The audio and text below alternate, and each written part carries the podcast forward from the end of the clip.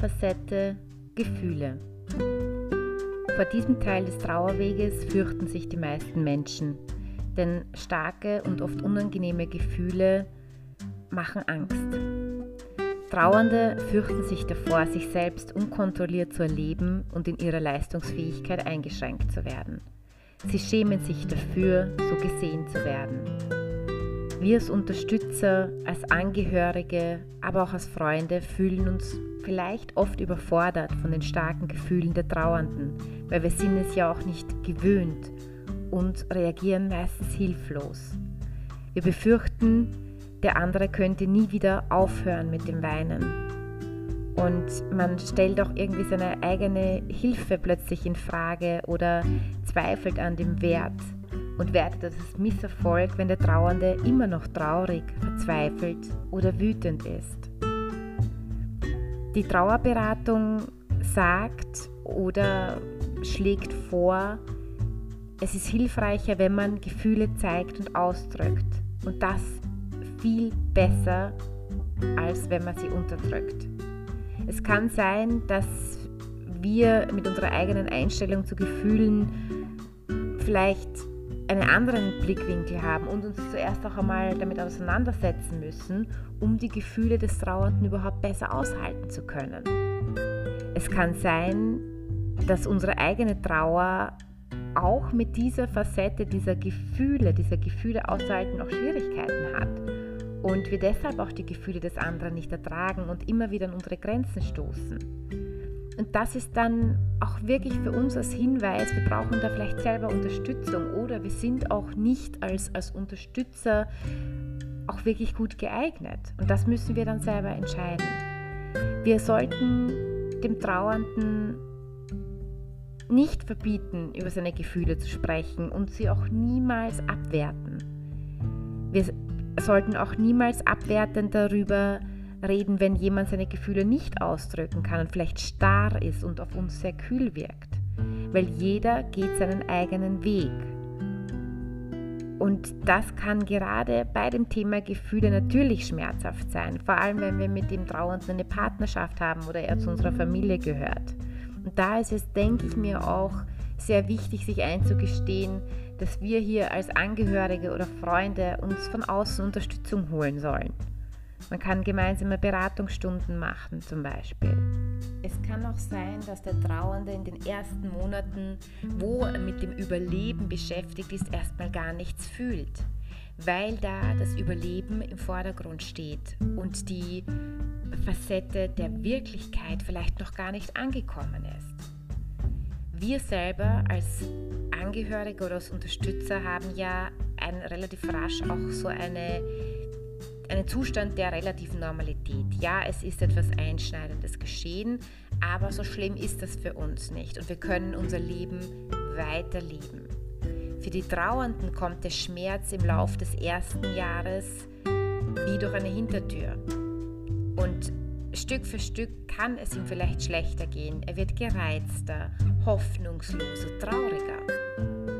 Und nicht nur die Stimmung und das Verhalten anderen gegenüber verändert sich, sondern wird auch für alle anderen plötzlich vielleicht schwer nachvollziehbar.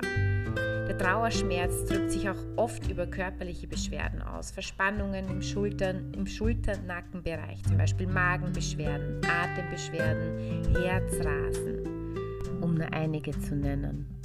Wenn wir als Unterstützer oder auch als Angehörige bei dem Trauernden bemerken, dass dieser mit dieser Trauerfacette Gefühle vielleicht noch Probleme hat oder sich schwer tut mit seinen Gefühlen, dann sollten wir auch sehr vorsichtig sein, denjenigen darauf anzusprechen.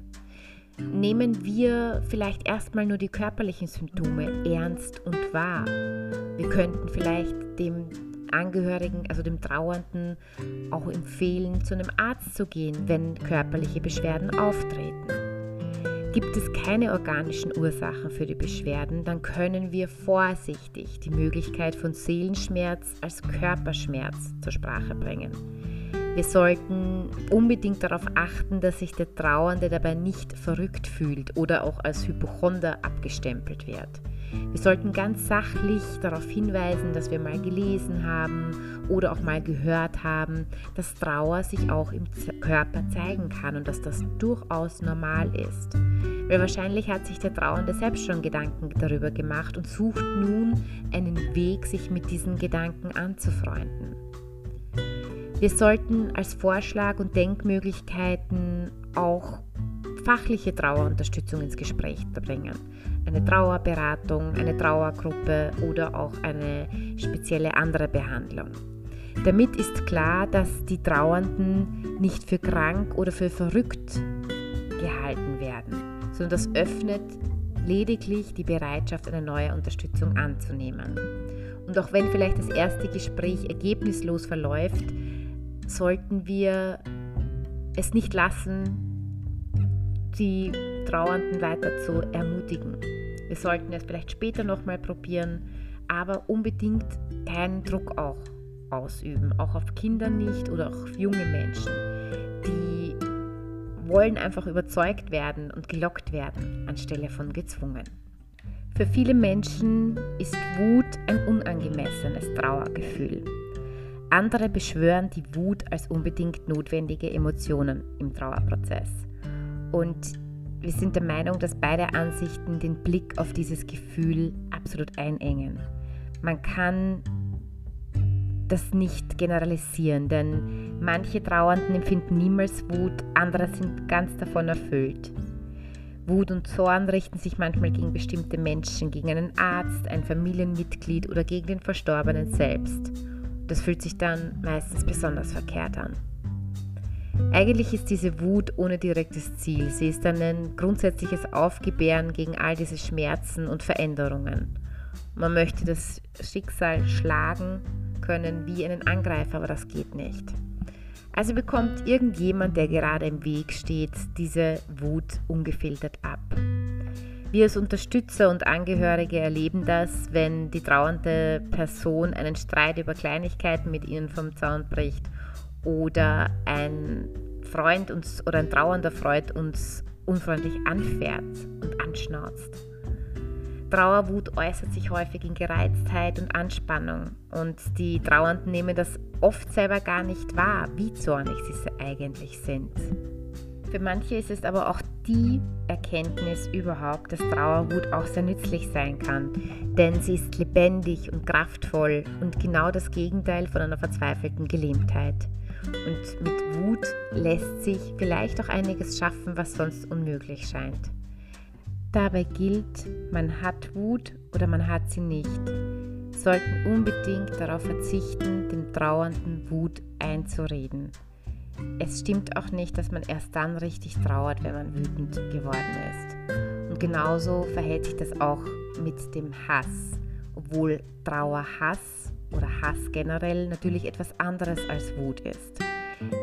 Stellen wir uns vor, Wut ist heiß und kommt in Wellen. Sie lässt uns nur ein kleines Stück vom anderen abrücken. Wut flammt auf und kühlt wieder ab, macht Platz für eine Entschuldigung oder ein Lachen oder einfach Erschöpfung. Hass hingegen ist verzehrend und kalt. Hass lässt nicht mehr los, wenn er sich einmal festgebissen hat. Man kann ein Leben lang intensiv.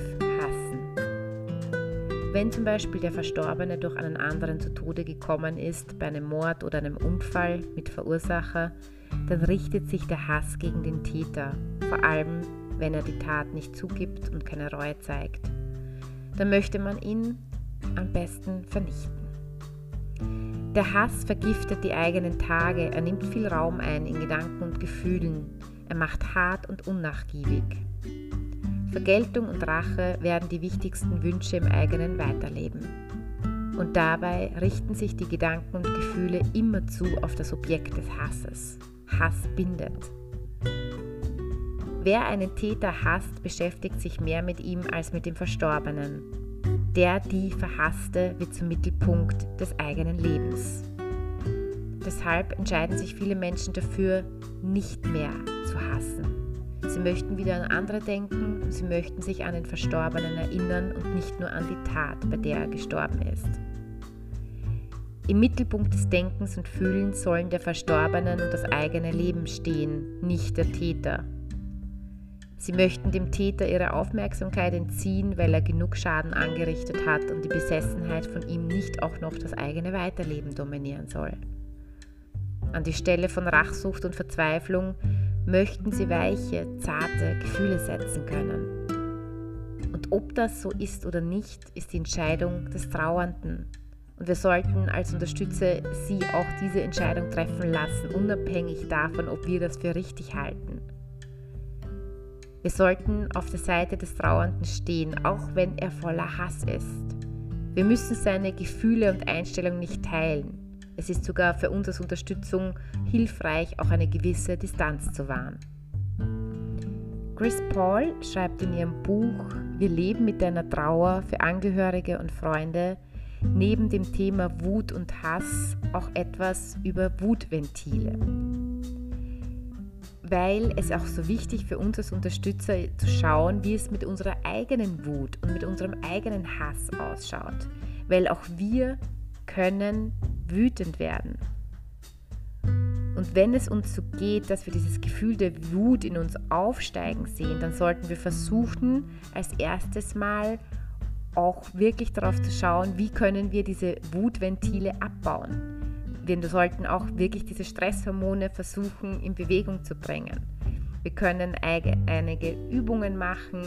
Wir könnten uns auch vorstellen, dass unser Zorn, unsere Aggressivität wie so ein wie Wasserdampf in einem Kessel gefangen ist und irgendwie muss er da raus, sonst wird er platzen. Und wir wollen ja auch nicht die Menschen verletzen, die zufällig herumstehen und die auch gar nicht gemeint sind. Überlegen wir also, wie wir bisher unsere Wut und unsere Aggression rausgelassen haben und was davon jetzt möglich ist. Das können, machen Sie Sport, gehen wir laufen, Radfahren, schwimmen, Tennis, ganz egal. Alles, was anstrengend und wo man sich so richtig gut ausbauen kann. Aber auch bei anstrengender Arbeit wie im Garten oder auch putzen, Holz hacken, entrümpeln. Für viele ist es laute Musik, aber auch Schreien entlegt Zorn und Wut. Und das kann man auch gut im Wald machen oder in ein Kissen. Wir können fluchen, wir können schimpfen, wir können etwas durch die Gegend werfen, solange niemand verletzt wird, versteht sich. Wir können bitterböse Briefe schreiben, die man dann nicht abschickt. Und das alles kann helfen, diese Wutventile auch wirklich abzubauen. Chris Paul geht in ihrem Buch auch auf einen sehr wichtigen Faktor ein, nämlich dass zum Beispiel Kinder und Jugendliche ihre Wut oder über ihren Hass, einfach ihre Überforderung auch wirklich durch diese unkontrollierten Wutausbrüche ausdrücken die für uns vielleicht total unvorstellbar und für viele dann auch wirklich peinlich ist. Und wenn wir Kinder haben, die oder wenn wir selber überfordert sind, dann können wir auch Unterstützung von außen suchen. Es gibt Beratung für die Erwachsenen, für uns auch als Eltern, aber auch spezielle Trauergruppen für Kinder. Wir sollten darüber reflektieren, wie wir selbst mit dem Verlust umgehen und auf jeden Fall Verständnis zeigen. Wir können auch wirklich mehr Offenheit zeigen, indem dass wir versuchen, das Kind auch oder die Jugendlichen zu verstehen und vielleicht ein gemeinsames Ritual zu überlegen. Wir müssen unbedingt dafür sorgen, dass wir nicht besserwisserisch sind und wir sollten keine Vorwürfe machen und immer wieder auch Unterstützung anbieten. Gemeinsame Unternehmungen zum Beispiel. Wir dürfen im Beisein von den Kindern auch über unsere Gefühle sprechen, wie wir mit Wut und Traurigkeit umgehen. Denn das Kind wird dadurch auch ermutigt und lernt auch von ihnen. Wutventile sind auch etwas für Kinder und wir sollten uns einfach überlegen, was von diesen ähm, Strategien, die ich vorher auch erwähnt habe, können wir gemeinsam mit dem Kind machen. Und wir sollten da auch wirklich immer wieder uns denken, dass das etwas ganz, ganz, ganz Normales ist und dass Kinder und Jugendliche selbst nicht gern aggressiv sind und auch nicht unberechenbar. Sie fühlen sich ja damit auch nicht wohl. Sie können es einfach in dieser Situation nicht besser und wir sollten hier uns nicht scheuen, jede Unterstützung anzubieten, die wir können.